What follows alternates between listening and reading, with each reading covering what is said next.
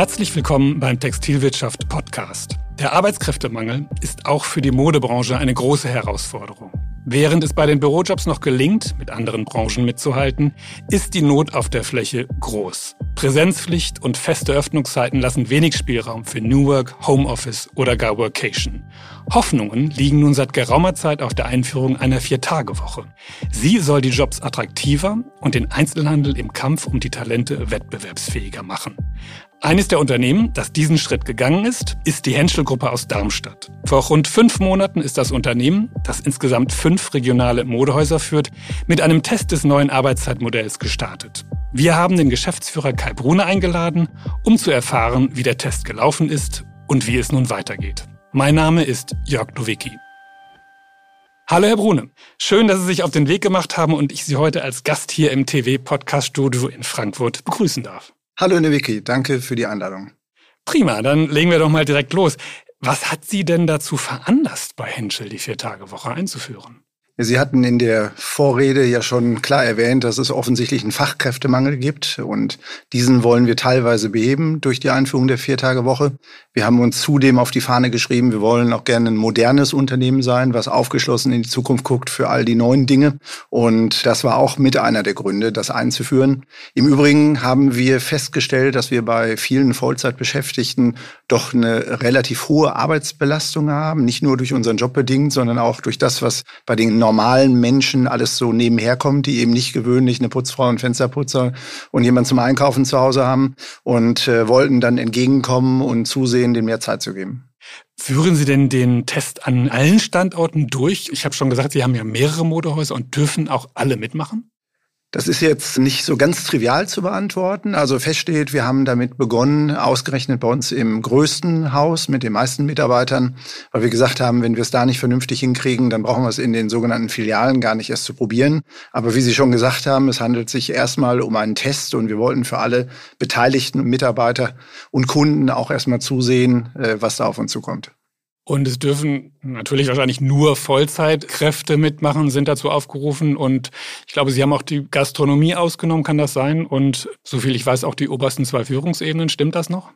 Ja, aber ich muss zudem natürlich, äh, muss ich schon mal einschränken, dass diese Auswahl von nur Vollzeitbeschäftigten Mitarbeitern ab Abteilungsleiter abwärts, dass das gar nicht so natürlich war. Also es war ein langer und relativ komplexer Prozess, sich zu überlegen, wen wollen wir damit eigentlich erreichen. Wir hatten gesagt Fachkräftemangel, das geht natürlich durch alle Bereiche. Damit meine ich sowohl den Geschäftsleiter, den Sie heute nicht mehr ohne weiteres ersetzen können, als auch den Azubi, als auch die normale Vollzeitkraft auf der Fläche. Und dann gibt es ja viele andere Positionen. Wir haben uns auf die Vollzeitkräfte konzentriert, weil es bei den obersten beiden Führungsebenen, das wären die Geschäftsleiter, Bereichsleiter und äh, der Dr. Koch und ich, ehrlich gesagt, un äh, natürlich, unehrlich gewesen wäre, eine Vier-Tage-Woche einzuführen, weil wir teilweise den Job in der Fünf-Tage-Woche schon nicht schaffen und der Dr. Koch und ich eigentlich immer sechs Tage arbeiten. Bei den Abteilungsleitern haben wir es nur verspätet gemacht, weil da haben wir aktuell wirklich offene Stellen, die wir noch nicht besetzen können und haben das praktisch ein halbes Jahr nach hinten verschoben. Das beginnt jetzt ab 1. Februar weil wir erstmal Zeit braucht, mit der Vier-Tage-Woche zu werben, um neue Leute zu kriegen, um dann tatsächlich auch in die Vier-Tage-Woche starten zu können. Da lassen Sie uns doch mal bitte ganz konkret werden und über die Arbeitszeiten reden. Wie hoch ist denn die reguläre Arbeitszeit? Also wir haben die reguläre Wochenarbeitszeit für dieses Programm, äh, auch weil wir da nicht mehr wettbewerbsfähig waren, gesenkt. Und zwar unterscheiden wir immer den Verkauf und die Verwaltung. Die Verwaltung arbeitet jetzt 37,5 Stunden die Woche und der Verkauf arbeitet 39 Stunden die Woche. Warum arbeitet der Verkauf so viel mehr? Weil wir aus historischen Gründen damals für den Verkauf als Anreiz eine gute Umsatzprämie on top draufgesattelt haben, was in der Verwaltung nicht möglich ist und dementsprechend haben wir das über unterschiedliche Stunden dann ein bisschen der Fairness halber ausgeglichen. Das heißt, diese Stunden sind jetzt auf vier Tage verteilt. Ja, genau genommen arbeitet in dem neuen Modell eine Vollzeitkraft vier Tage mal neun Stunden, macht also 36 Stunden. Und die Differenz von drei Stunden geht auf ein Stundenkonto, die im Regelfall bei uns sehr leicht ausgeglichen wird. Wir haben das errechnet durch äh, Inventuren, äh, wo jeder einfach gebraucht wird, offene Sonntage, Kundenkarten, Events, andere Marketingveranstaltungen. Und dadurch wird das ausgeglichen. Und auch die Mitarbeiter, die weiterhin fünf Tage arbeiten, haben jetzt auch die kürzere Arbeitszeit. Ja, natürlich. Hm, okay, okay. Kommt das denn trotz Öffnungszeiten hin bei Ihnen? Ich kann mich erinnern, ich habe mit einem Händler, Rudnick in Aurich, mal über das Thema gesprochen. Die haben sozusagen sind die dann dazu übergegangen, vorbereitende und nachbereitende Sachen noch mit einfließen zu lassen, weil die Öffnungszeiten bei denen gar nicht ausgereicht haben. Ist das bei Ihnen anders? Nee, ist genau dasselbe Problem. Wir haben von 10 Uhr bis 19 Uhr auf im Regelfall. Und wir haben genau dasselbe Thema. Wir haben Managementstunden auch für Verkäufer und für Abteilungsleiter, wo Nebentätigkeiten erledigt werden, Reduzierung und so weiter. Und wir haben jetzt diese Managementstunden ein Stück weit runtergefahren und haben die Mitarbeiter, die dann morgens um neun kommen, die können in der ersten Stunde ohne Personenverkehr, können die eigentlich relativ viel erledigen. Mhm. Gibt es einen Gehaltsverlust durch die weniger geringere Arbeitszeit?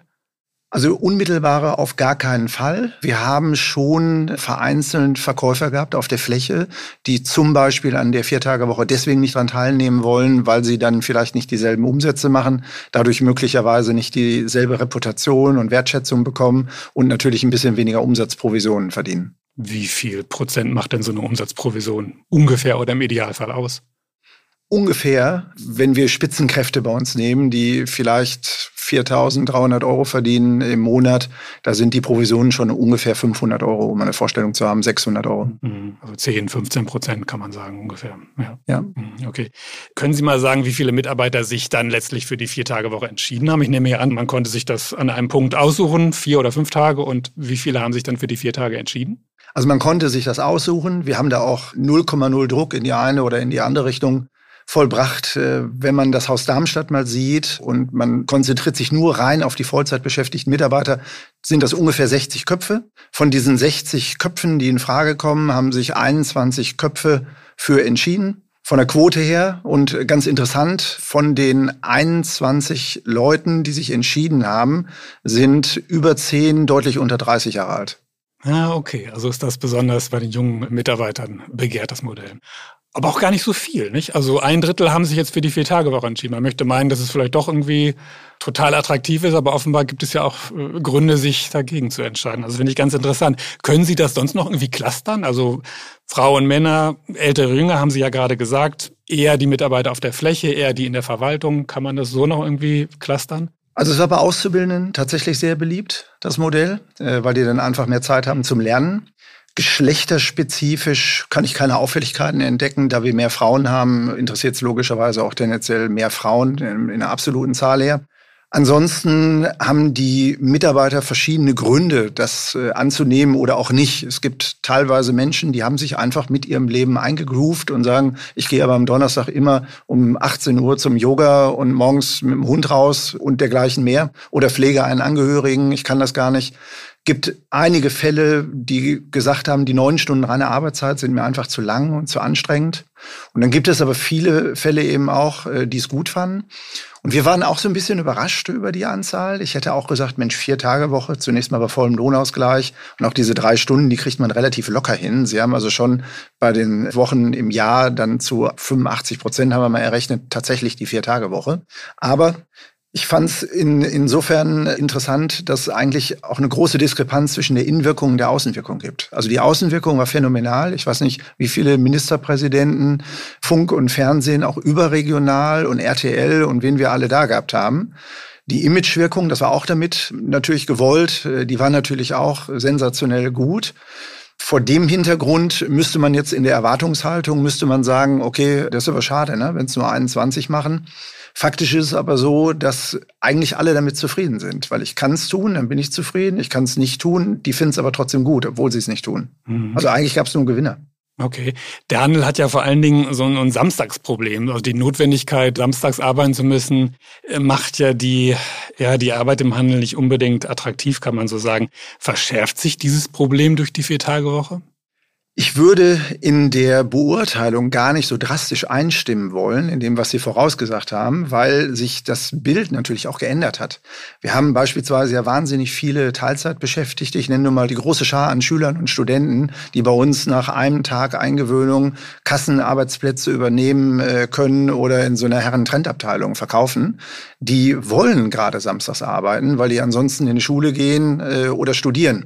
Wir haben andere Fälle, wo zwei Lebenspartner zum Beispiel zusammen sind, äh, der Mann Samstag Zeit hat, auf die Kinder aufzupassen und die Frau eben nur am Samstag arbeiten kann, sie aber auf das Geld angewiesen sind. Und ja, dann haben wir natürlich den ganz klassischen Fall, wo jemand sagt, äh, mein Gott, jetzt muss ich immer samstags für meine Freunde, das gibt's auch.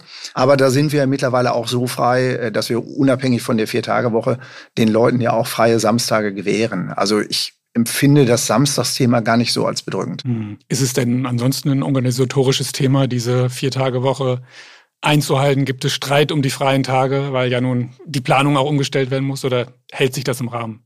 Also wir hatten von vornherein klargestellt, dass es durch die Vier-Tage-Woche kein Anrecht gibt, jetzt immer auf super lange Wochenenden, sondern letzten Endes können wir nach Notwendigkeit bestimmen, wann gearbeitet wird und wann nicht. Wir bemühen uns natürlich redlich, ist keine Frage, wir wollen das eigene Ziel nicht konterkarieren, aber es gibt keinen Anspruch drauf. Deswegen ist die Regelung relativ einfach und Sie können sich jetzt einfach vorstellen, wir haben in Darmstadt ungefähr zehn Abteilungen.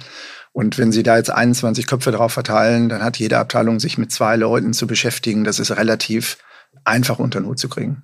Wie haben Sie sich eigentlich im Vorfeld darauf vorbereitet? So viele Praxisbeispiele gibt es ja, glaube ich, noch nicht. Wo haben Sie da sich, sich Informationen reingeholt? Mit wem haben Sie sich abgesprochen?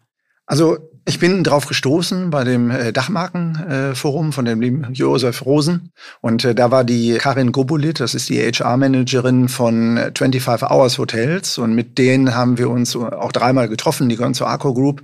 Die haben 1200 Beschäftigte, haben da ganz weitreichende Erfahrungen, haben es überall eingeführt. Und die sind auch auf Social Media sehr stark aktiv und haben dann nach Corona ein Hotel, was nur 71 Köpfe hatte, wo sie 130 für gebraucht hätten, innerhalb von 48 Stunden komplett besetzt gehabt und haben seitdem weder in der Gastro noch im Hotel irgendwelche Probleme. Hm. Also ähm, mit anderen Modehändlern haben Sie sich im Vorfeld nicht dazu besprochen. Wir haben uns vorher erkundigt. Ich hatte mit dem Herrn Rudnick aus Aurich auch ein kurzes Gespräch gehabt. Aber zu dem Zeitpunkt, wo wir uns entschieden haben, gab es einfach auch noch keinen, der das hatte. Wie finden das eigentlich die Mitarbeitenden beziehungsweise die Führungskräfte, die die Personalplanung machen? Also wie finden die die Vier-Tage-Woche? Waren die an der Erarbeitung beteiligt und wie kommen die jetzt in der Praxis damit klar mit der Organisation? Also ich hatte vorhin ja schon erwähnt, dass die reine Personalplanung jetzt wirklich kein großes Kunststück ist. Und die Frage, waren die daran beteiligt? Repräsentativ ja. Wir haben uns damals zusammengesetzt mit Verkäufern, mit Abteilungsleitern, mit Bereichsleiter, Geschäftsleiter, Einkauf und äh, ich in äh, Geschäftsführung haben uns darüber unterhalten, was machen wir für die Zukunft, was ist attraktiv, was ist blöd und sind so eigentlich auf das Modell gekommen. Aber dann haben wir natürlich nicht vorher in Anführungszeichen um Erlaubnis gefragt. Aber diese Abteilungsleiter, wo es im Grunde genommen auch gar keinen Widerspruch gab, die setzen das heute eigentlich relativ unproblematisch um. Klar, manchmal, wie man so schön sagt, es nervt, weil man dann wieder irgendwas Neues berücksichtigen muss. Am schönsten ist für einen Arbeitgeber immer, wenn der einfach durch einteilt und muss sich gar keine Gedanken machen. Aber das entspricht einfach überhaupt nicht der Realität. Wie ist das in Sachen Mitbestimmung? Gibt es einen Betriebsrat bei Ihnen und muss man den da um sozusagen um die Zustimmung bitten oder wie ist das gelaufen? Also wir haben einen Betriebsrat und unabhängig davon, ob wir Zustimmung brauchen oder ob wir ihn einfach nur informieren müssen oder auch gar nichts müssen, habe ich immer einen engen Kontakt mit unserem Betriebsrat, weil ich der Überzeugung bin, dass die relativ verbreitet im Haus mir Strömungen geben können. Das können ganz kleine Tipps sein. Hey Chef, mach mal das lieber nicht oder komm mal, da könntet ihr mal was tun. In dem Fall habe ich die allumfassend rechtzeitig eingebunden. Wir haben überhaupt keine Nachteile gesehen. Deswegen hat der Betriebsrat auch von vornherein zugestimmt und hat gesagt, es ist eine rein freiwillige Entscheidung. Jeder kann nur profitieren. Warum nicht? Gut, dann kennen wir jetzt also die Rahmenbedingungen und mittlerweile läuft ja die Vier-Tage-Woche auch schon ein paar Monate bei Henschel. Welche Veränderungen haben Sie konkret seit der Einführung festgestellt? Also wir haben zum einen tatsächlich mehr Bewerbungen bekommen, wobei Sie mich gleich direkt fragen werden, äh, ja, wie viele haben sich denn beworben nur wegen der Vier-Tage-Woche? Das ist nicht so einfach äh, rauszufinden in der Tat, weil natürlich kein äh, motivierter junger Mensch, der eine Karriere noch vor sich hat, vor Ihnen sitzt und sagt, ich bin eigentlich nur bei Ihnen angekommen, weil Sie die Vier-Tage-Woche haben. Oder sich verdächtig machen will, vielleicht faul zu sein, weil wir die Vier-Tage-Woche haben. Deswegen ist das schwierig. Ja? Mhm. Aber die Zahl der Bewerbungen können Sie ja schon quantifizieren. Können Sie das ungefähr in eine Zahl gießen? Ähm, schwierig, jetzt treffen Sie mich auf dem linken Fuß. Wir haben eine Bereichsleitung äh, HR, äh, die könnte Ihnen das jetzt sofort beantworten, aber ich nicht. Aber es ist deutlich mehr, weil wir die Bewerbungen zentral managen und teilweise auch Leute, wenn sich einer bei uns für einen Verkauf bewirbt, wir mit dem durchaus auch mal reden, ob der nicht Lust hat, oben im Restaurant auch zu arbeiten. Haben Sie eine Art Befragung nochmal gemacht nach ein paar Monaten und nach der allgemeinen Zufriedenheit äh, die Mitarbeiter befragt oder machen Sie das so in Gesprächen? Wie, wie fassen Sie danach? Wie messen Sie den Erfolg? Also ich persönlich bin, glaube ich, sehr nah dran äh, bei unseren Mitarbeitern und spreche mit denen und frage danach. Ich äh, habe es nicht gemessen in dem Sinne, sondern ich spreche mit den Leuten und ich lasse mir regelmäßig berichten, welche Leute aus diesem Programm möglicherweise auch ausscheiden. Das waren bisher nur zwei Leute. Die eine, die gesagt hat, es gefällt mir eigentlich besser wieder die Fünf-Tage-Woche. Und dann fand ich auch ganz interessant den Aspekt. Wir haben eine motivierte äh, Mitarbeiterin bei uns auch im Controlling, die auch nur vier Tage die Woche gearbeitet hat, die aber immer, wir pflegen also einen sehr unhierarchischen Kontakt, muss man dazu sagen. Und wir treffen uns manchmal auch in der Teeküche oder am Kickertisch und so weiter. Und die hatte durch diesen fünften Tag, der ihr fehlt, irgendwie das Gefühl, so ein bisschen den Bezug zu verlieren äh, zu allen wichtigen Führungspersönlichkeiten. Da hat sie gesagt, nee, dann mache ich lieber wieder die fünf Tage Woche. Dann bin ich so wie ihr. Mhm. Können Sie was zum Krankenstand sagen? Ja, der ist bei uns unerfreulich hoch, wie in den meisten Unternehmen auch. Ich kann bisher leider überhaupt keine positiven Aspekte äh, da rausgewinnen, weil bei der geringen Anzahl manchmal auch einzelne Faktoren wie jemand liegt zwei Wochen wegen Corona flach oder hat irgendein psychisches Problem, weil irgendwas ganz Schreckliches in der äh, Familie passiert ist, also nicht auswertbar. Hm. Aber grundsätzlich entnehme ich, dass Ihren Äußerungen, dass die Erfahrungen damit durchaus positiv sind bislang mit dem Vier-Tage-Projekt. Glauben Sie, dass das nachhaltig ist oder ist das erstmal so eine Euphorie, Begeisterung am Anfang und dann hm, kommen die Mühen ich will des es, Alltags? Ich will es mal so formulieren. Ich glaube nicht, dass man als Arbeitgeber heute ein Instrument an der Hand hat, was die Blaupause dafür ist, Mitarbeiter zu bekommen.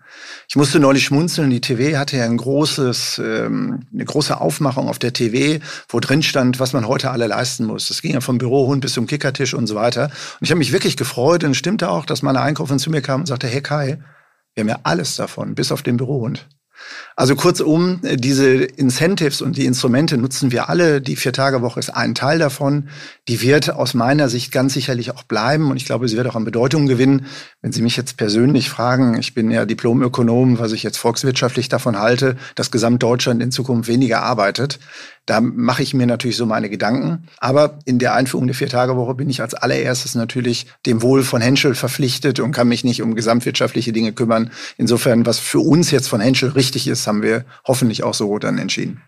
Nochmal ganz kurz zu den Mitarbeitenden, die dann wieder zurückgerudert sind. Das waren zwei, oder sagten Sie? Eine wegen, weil sie sich nicht immer so genau angedockt fühlt als Unternehmen und das andere war ja, einfach eine okay. Überlegung. Es ist ja immer die Frage, möchte ich gerne neun Stunden am Tag arbeiten oder mache ich einfach eine Stunde kürzer, habe ein bisschen längeren persönlichen Freizeitraum an dem Tag und mache dafür fünf Tage die Woche, ja. Hm.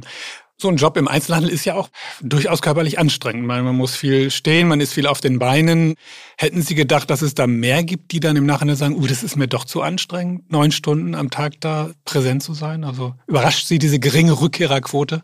Nee, überrascht mich nicht. Zu dem Thema anstrengend, meine beiden Töchter, die stehen auch an der Kasse und die finden das extrem anstrengend, wenn die jetzt als Schüler und Studenten damit beginnen. Jetzt muss man aber auch mal wieder, und ich neige dazu, ohne Ihnen das nahelegen zu wollen, auch überhaupt nicht dazu, alles immer so schlecht zu reden. Aber bei der Frage anstrengend im Einzelhandel, natürlich ist das anstrengend. Man darf aber nicht vergessen, fragen Sie mal eine Krankenschwester. Neulich standen die Polizisten draußen bei dem Spiel gegen Frankfurt in der klirrenden Kälte. Und ich kenne manche Handwerker, die Überstunden leisten, 19 Stunden arbeiten mit harter körperlicher Arbeit. Insofern denke ich immer, ja, das ist anstrengend, aber wir bewegen uns in geheizten, gekühlten Räumen mit ordentlicher Kleidung. Wir kommunizieren viel. Und es stimmt, wir müssen uns mal bücken und Pullis aufhören. Soll kein Ausspruch sein im Sinne von ist ja ganz easy. Aber ich glaube, man muss manchmal auch ein bisschen die Kirche im Dorf lassen und sagen, okay, das ist schon machbar. Mhm. Wenn Sie jetzt noch mal so ein bisschen zurückblicken auf die letzten Monate, was würden Sie sagen, wo liegen da so die größten Herausforderungen, wenn man dieses äh, Projekt so einführen will, die Vier-Tage-Woche? Worauf sollte man dabei achten, wenn Sie mal so Tipps geben? Ja, das ist jetzt eine ganz schwierige Frage, weil da gibt's nicht den einen Knackpunkt. Also ich glaube, wenn man sich dafür entscheidet, diese Vier-Tage-Woche einzuführen, dann sollte man über das Thema Social Media und sonstige Kanäle auf jeden Fall das auch publik machen. Weil das einzuführen, zu haben und nicht zu bewerben, das macht aus meiner Sicht überhaupt gar keinen Sinn. Dann finde ich, sollte man sich bemühen, das ganze Thema als Chance wahrzunehmen und proaktiv auch mit den Kunden, mit den Betriebsräten und mit der Stadt und wem auch immer zu sprechen. Dadurch entfaltet sich dann einfach diese positive Imagewirkung auch, äh, die man hat. Und dann finde ich als letztes, Klar, man muss mal sauber überlegen für sein Unternehmen. Sie hatten das vorhin auch erwähnt. Äh, wir haben es im Restaurant nicht, nicht weil wir das denen nicht gönnen, sondern weil es eine ganz eigene Welt ist, wo sie das Modell gar nicht einfach übertragen können. Und ich bin mir relativ sicher, dass es Händler gibt in speziellen Größenformaten, speziellen Konzepten, äh, wo die Viertagewoche möglicherweise gar keinen Sinn macht. Im Umkehrschluss für alle großen Leute, die über Fach, ich sag mal, Qualifikationsmitarbeiter klagen, ist das sicherlich ein Baustein, wie man relativ ohne große Probleme und ohne große Kosten ein Add-on machen kann und auch Leute damit bekommt. Sie haben das eben schon erwähnt, dass Sie sich vorstellen können, dass es Unternehmen gibt, für die das möglicherweise nichts ist. Können Sie das spezifizieren? Glauben Sie, dass es bestimmte Betriebstypen gibt, wo das nicht funktionieren könnte? Das wäre jetzt so ein bisschen anmaßend, wenn ich da was mache, weil da bin ich ähnlich weit wahrscheinlich wie Sie. Aber ich könnte mir vorstellen, dass wenn Sie einen wirklich kleinen Familienbetrieb haben, wo im Regelfall nur drei Leute auf der Fläche sind, dass Sie dann einfach an die, die Grenzen stoßen bei sechs Verkaufstagen, äh, wo es einfach nicht gut umzusetzen ist. Jetzt haben Sie ja schon gesagt, dass Sie dafür relativ viel Aufsehen gesorgt haben mit der Einführung der Vier-Tage-Woche. Gibt es jetzt viele Anrufe bei Ihnen in Darmstadt von Kollegen, die fragen, wie machen Sie das und wie kann ich das auch haben und machen? Oder hält sich das noch im Rahmen? Ich will es mal so sagen, der Handel ist ja sehr unterschiedlich. Es gibt Unternehmen, die vielleicht noch sehr bodenständig in früheren Zeiten leben, so ich es mal formulieren. Und da gibt es Unternehmen, die sind sehr modern und aufgeschlossen. Und ich will mal sagen, von letzteren äh, habe ich auch ein paar Anrufe bekommen. Und dann gibt es sicherlich mit berechtigten Gründen, ohne die jetzt abzukanzeln, ganz viele Unternehmen, die sagen, ich will das nicht, interessiert mich auch nicht, kann ich nicht. Hm. Lassen Sie uns noch mal kurz zu dem Thema Flexibilisierung kommen. Was glauben Sie eigentlich, inwiefern die gewonnene zeitliche Flexibilität ein Ersatz ist für die räumliche Flexibilität, also Stichwort Homeoffice für die Berufe auf der Fläche. Ist das ein adäquater Ersatz oder wirklich ein veritabler Profit für die Mitarbeitenden? Also jetzt muss man auch wieder unterscheiden. Wir haben ja in unseren Nebenbereichen haben wir genauso Homeoffice. Ne? Wenn Sie im Bereich Controlling, Einkauf, Verwaltung arbeiten, da haben wir Homeoffice. Das ist auch kein Problem. Die Verkäufer, die brauche ich natürlich auf der Fläche, die kann ich von zu Hause arbeiten lassen. Deswegen, ja, ist das kein Ersatz dafür in dem Sinne. Aber auch da gehen wir ja wieder neue Wege, wo wir heute Leute haben, Freelancer, die zum Beispiel nur zu passenden Zeiten reinkommen. Wir arbeiten gerade an einem Modell, wo eine Verkäuferin ein Grundeinkommen bekommt und eine Umsatzprämie und die im Grunde einen Umsatz abliefert pro Jahr und es mir völlig gleichgültig ist, wann sie kommt, wie sie kommt, wo sie kommt. Das wäre eher mein Ansatz der Flexibilisierung, weil dann kann die sagen, wenn ich Dienstagmorgen mit meiner Tochter ins Freibad gehe, dann muss ich halt Dienstagnachmittag mich mit Frau Müller treffen. Das ist mir dann relativ egal. Wir würden das dann immer weiter unterscheiden. Oft ist ja äh, das Argument für die Vier-Tage-Woche natürlich auch die größere Work-Life-Balance und mehr Freizeit, in der sich die Menschen selbst verwirklichen können. Fallen Ihnen interessante Projekte, Hobbys etc. ein, die die Mitarbeitenden durch den zusätzlichen freien Tag realisieren können? Gibt es da was, was Spannendes zu erzählen? Also ist mir ehrlich gesagt gar nicht bekannt, dass irgendeiner jetzt gesagt hat, also jetzt schaffe ich es endlich zum Yoga oder irgendwas. Ich glaube, ähm, nach all dem, was ich eher so mitbekommen habe, ist das eher eine Verstärkung von dem, was schon da war. Also die Azubis, die zum Beispiel die Zeit zum Lernen nutzen oder jemand, der Handball gespielt hat, vielleicht spielt er dann zweimal die Woche Handball, das weiß ich nicht so ganz genau. Aber feststeht, dieses Thema mehr Zeit für sich, Work-Life-Balance, das ist tatsächlich so wichtig und hoch aufgehängt, dass ich sage, bis zu der obersten Führungsebene bei uns, also alle Geschäftsleiter, Bereichsleiter, Einkäufer, ist der Wunsch nach mehr Freizeit eigentlich durchweg da. Das muss man mal sagen. Also die motiviertesten und besten Leute wollen einfach mehr Zeit haben. Ja? Und wollen Sie denen das künftig auch gewähren? Oder bleiben Sie dabei, dass diese Ebenen davon ausgenommen sind? Ich bin mir nicht sicher, wohin das führt. Ich glaube, bei uns ist so, wir sind da schon sehr weit. Unsere Finanzchefin ist in Teilzeit, die Geschäftsleiterin des größten Hauses arbeitet in Teilzeit.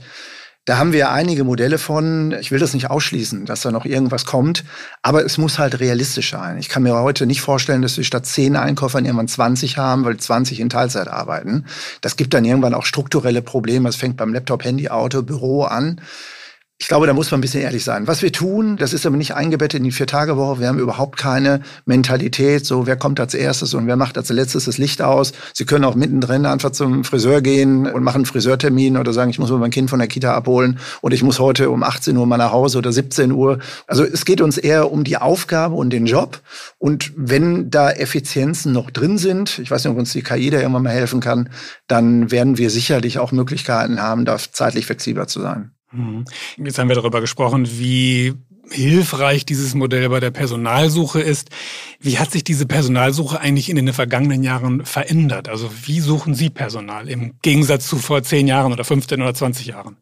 Also es ist extrem schwierig geworden. Ich will da nur mal einen Satz zu sagen. Unser allerbester Verkäufer, der jetzt nur noch, weil er in Rente ist, geringfügig beschäftigt arbeitet, macht immer noch mehr Umsatz als der Schnitt unserer Vollzeitverkäufer. Wie groß ist denn sein, sein Stunden? Also wie viele ja, Stunden macht er? Ja, äh, was hat er? Der hat äh, geringfügig beschäftigt, ne? Mhm. Wie viele Stunden hat er? Okay. Ich kenne jetzt den konkreten Stundenlohn nicht, deswegen kann ich das nicht so genau sagen. Aber ich will nur mal sagen, dass das natürlich ein Ausnahmetalent ist, keine Frage. Da entdeckt ein aber der Wunsch nach mehr Ausnahmetalenten. Und die wollten wir bewusst auch haben. Und wir haben einige auch damit gewonnen, die auch durch die Übernahme eines Geschäfts in Darmstadt, die auch die Vier-Tage-Woche gemacht haben und damit total happy sind. Aber ich will es mal so sagen, es ist wahnsinnig anstrengend geworden, weil in Deutschland ja jeder nur noch aufgerufen wird zu studieren und keiner mehr eine Ausbildung macht. Und wenn sie keine Ausbildung oder Handelsfachwerte mehr haben, dann haben sie irgendwann zielgerichtet Probleme auch, dass über die Abteilungsleiter von unten Leute nachrutschen. Wir haben bisher überwiegend Leute aus eigenen Führungskräften gewonnen. Und wir gehen natürlich mittlerweile ganz eigene Wege. Also wenn ich Ihnen jetzt erzähle, dass ich eine Dame aus Südafrika beschäftigt habe, die recruited weltweit Leute für uns. Also wir kriegen jetzt möglicherweise zwei Leute aus Simbabwe und die Köchin kommt aus Iran und aus Marokko kommt auch noch eine Auszubildende. Dann das sind Entschuldigung, das sind Leute, die äh, dann auch auf der Fläche arbeiten oder wo ja. was für Funktionen? Ja, das ist eine Dame, die im Grunde genommen Strukturen aufgebaut hat in Ländern, die einen relativ hohen Deutschbezug haben, wo beispielsweise das Goethe-Institut äh, sehr verbreitet ist, die dann als Minimum ein B2-Sprachniveau haben, wo wir dann auch äh, Interviews vorher führen und so weiter. Da sind wir auch nicht die Einzigen. Das gibt's noch mal in Deutschland, den Namen will ich jetzt nicht nennen, weil ich nicht weiß, ob ich es darf. Aber wir sind, ich sage jetzt mal, sehr kreativ da drin. Wir haben mittlerweile eine HR-Managerin mit einer großen Ausbildungsabteilung. Wir gehen in die Schulen rein und werben dafür. Wir bieten Praktika an, wie ich glaube kein zweiter äh, in Darmstadt. Wir gehen auf Social Media, wir machen diverse Projekte mit Auszubildenden, wir wärmen es nach außen. Also es ist wirklich extrem viel, was wir tun. Was würden Sie sagen, wie hat sich das Verhältnis Bewerbungen beziehungsweise qualifizierte Bewerbungen pro Stellenangebot geändert? Ich würde Ihnen jetzt gerne eine Relation als Kennziffer nennen, nennen wir es mal katastrophal. es ist wirklich nicht einfach geworden, das, was wir früher als normale Mindestanforderungen definiert haben, heute nochmal zu finden. Also in vielen Fällen, muss man ehrlich sagen, hat man das Gefühl, die Leute, die beruflich überhaupt gar keine Chance mehr irgendwo sehen, die klopfen dann bei uns an und fragen, ob sie nicht eine Ausbildung machen können. Obwohl wir viele Hürden vorher haben, von Bewerbung über Einführungsgespräch, Probetag, ist mittlerweile auch die Abbrecherquote im Handel, also in der Ausbildung, die ist erschreckend hoch. Also ich würde mal sagen, die liegt bei uns bei 20 Prozent mittlerweile, 25 Prozent. Also es wird immer schwieriger. Wie viele Stellen sind aktuell offen und in welchem Bereich haben Sie die größten Schwierigkeiten, diese Stellen zu besetzen? Also bei der Frage Ausnahmetalent haben wir ganz viele offene Stellen. Ich würde heute, wenn Sie mir fünf oder zehn Leute empfehlen können, ich würde sie ungeachtet der personellen Situation alle sofort einstellen. Das wirft aber jetzt ein schlechtes Licht äh, drauf. Wir sind quantitativ grundsätzlich besetzt im Verkauf. Das ist nicht das Problem. Wir haben eher das Thema Einzelpositionen, wo wir uns gute und fähige Leute wünschen, die eben nicht einfach immer so einfach zu besetzen sind. Und das ist zum Beispiel klassischerweise bei uns die Abteilungsleitung, weil der Abteilungsleiter zwar auch ordentlich Geld verdient, aber nicht in einer Größenordnung, dass man sagen würde, davon ziehe ich jetzt von München mal eben nach Darmstadt oder mache irgendwelche größere Dinge, nehme die Familie mit, sondern die speisen sich im Grunde genommen letzten Endes irgendwo aus der Region oder aus Zuzüglern. Und das ist dann natürlich schon mit unserem Anspruch nicht immer so ganz einfach ähm, zu besetzen.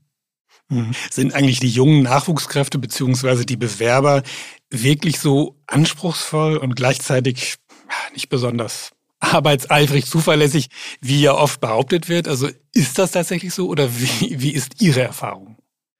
Also das hat eine gewisse Bandbreite, äh, so will ich jetzt mal formulieren. Also ich kann jetzt nicht alles so geben, was man über diese Generation Z, was man da alle so sagt. Aber ich sage es mal am ganz konkreten Beispiel.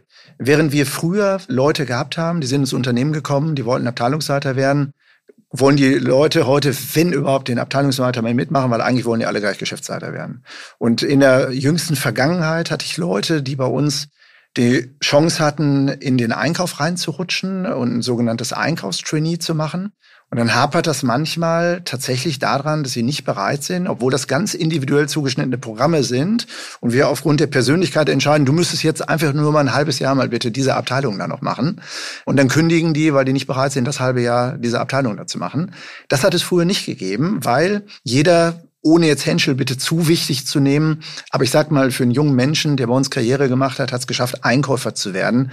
Das ist schon ein gewisser Ritterschlag, wo man sagen kann, damit kann ich was anfangen. Damit habe ich mich nicht in Sackgasse begeben. Und dass jemand das platzen lässt aufgrund vom halben Jahr, das macht einen schon stutzig. Das hätte es früher nicht gegeben. Hm. Lassen Sie uns noch mal ganz kurz zum Anfang kommen oder zum Großteil unserer Unterhaltung, wo es ja darum ging, dass die Arbeit äh, bei Ihnen interessanter zu machen. Mal abgesehen von der Viertagewoche, was sonst muss man heutzutage bieten? Also wie positionieren Sie sich als attraktiven Arbeitgeber? Welche Erwartungen äh, müssen Sie da erfüllen? Also ohne, dass ich in irgendeiner Form jetzt irgendwas Schlechtes sagen möchte gegen äh, Leute, die älter sind, bin ich auch, ich werde auch 55, sondern man muss einfach mal sehen, dieses Image als Arbeitgeber, das wird eben gebrandet an ganz vielen Stellen. Und äh, ich will das mal am Beispiel Heidelberg äh, formulieren. 20 Jahre zurück hatten wir vielleicht Leute, die nicht gut genug waren für den Verkauf und die standen an der Kasse. Und dementsprechend war es auch relativ alt vom Durchschnittsalter. Und dann haben wir unter anderem auch, um Kosten zu senken, haben wir beispielsweise gesagt, Mensch, das kann auch viel einfacher auch ein Student, ein Schüler. Die hat man früher aber nicht bekommen, weil die sich einfach in dieser Alterskohorte nicht wohlgefühlt haben. Und irgendwann hat sich ausgewachsen und dann waren sehr viele junge Leute da und jetzt kriegen wir wahnsinnig viele Bewerbungen, weil die alle sehen, Mensch, das ist doch ganz nett bei denen, ja. Da arbeitet doch auch meine Freundin oder der oder der oder wie auch immer. Und wenn das Ganze zusammenkommt mit einem Haus, was in irgendeiner Form auch optisch modern wirkt und mit Aktionen und wo wir jetzt zahlreiche von haben, auch für junge Leute, Sneaker Reselling, gebrauchte Teile von Pieces, die wir verkaufen, wo wir jungen Designern aus Darmstadt kostenlos beispielsweise eine Plattform bieten für eine Modenschau und das Haus übervölkert ist. Das ist mit dem Social Media und Co. einfach eine Wahrnehmung als modernes, junges Unternehmen. Da gehört die vier Tage auch, auch zu. Und das führt dazu, dass die Leute im Grunde genommen gerne da arbeiten. Und es gibt ja ein Top-Beispiel in Darmstadt, Asphaltgold, mit ewig vielen Followern, Vorzeigeunternehmen und so weiter. Ich habe so den Eindruck, die haben auch keine Probleme, da junge, motivierte, stylische Leute zu finden. Ne? Mhm. Okay. Nochmal wieder auf die Viertagewoche. Als Sie das damals eingeführt haben, dieses Projekt, da gab es dazu eine Mitteilung und in der stand, ich zitiere, dass Sie auch perspektivisch daran arbeiten wollen, das an Ihren weiteren Standorten in Heidelberg, Michelstadt und auch Lübeck umzusetzen. Wann ist es denn jetzt dort soweit und wie geht das Projekt insgesamt weiter? Wollen Sie das möglicherweise auch forcieren in der Belegschaft oder wie geht es weiter? Also es gibt da einen klaren Fahrplan. Ich hatte ja gesagt, wir haben einen Test gemacht, um, wenn da was schiefläuft, wenn nicht gleich in allen fünf Standorten schieflaufen, sondern äh, es gibt eine Phase, die ist bis September. Das ist dann ein Jahr, wo wir Resümee ziehen werden unter allen Beteiligten. Da werden wir uns dann auch mit den Betroffenen, die dies nicht gemacht haben, Abteilungsleiter und dergleichen zusammensetzen. Und dann werden wir die Übertragbarkeit auf die Häuser prüfen. Man muss auch bei uns mal sehen, wir haben Häuser, Darmstadt ist ungefähr 9000 Quadratmeter mit 220 Köpfen. Michelstadt arbeiten 35 Leute auf 2200 Quadratmetern hat eine relativ hohe Teilzeitquote. Damit sind relativ viele schon von vornherein ausgeschlossen, weil wir gesagt haben, wir können das bei Teilzeit gar nicht umsetzen, dieses Programm. Und dementsprechend sind wir willig, keine Unterschiede zwischen den Standorten machen zu wollen, aber es muss einfach machbar sein. Es kann also durchaus sein, dass wir mit Michelstadt eine andere Vereinbarung treffen und sagen, okay, da ist das vielleicht das richtige Mittel. Okay. Letzte Frage, Herr Brune. Auf einer Skala von eins gering, bis 10 stark. Welche Note geben Sie dem Werkzeug Vier-Tage-Woche im Wettbewerb um gute Mitarbeitende? Ich glaube, es liegt irgendwo bei 7 bis 8. Okay. Herr Brune, das war total spannend, hier mit Ihnen so tief einzutauchen in das Thema Vier-Tage-Woche und noch etwas darüber hinaus. Ich bin wirklich gespannt, ob und wie sich das Thema bei Ihnen und natürlich auch bei anderen Unternehmen entwickelt und ob das wirklich zur erhofften Wunderwaffe werden kann, die die Berufe im Handel wieder attraktiver macht. Wir bei der TV bleiben auf jeden Fall dran an dem Thema und werden weiter nachhaken. Herr Brune, alles Gute für Sie und Ihr Unternehmen und vielen Dank, dass Sie da waren. Ja, vielen Dank. Das war Kai Brune, geschäftsführender Gesellschafter der Henschel-Gruppe in Darmstadt. Und das war der Textilwirtschaft Podcast. Mein Name ist Jörg Nowicki. Vielen Dank fürs Zuhören.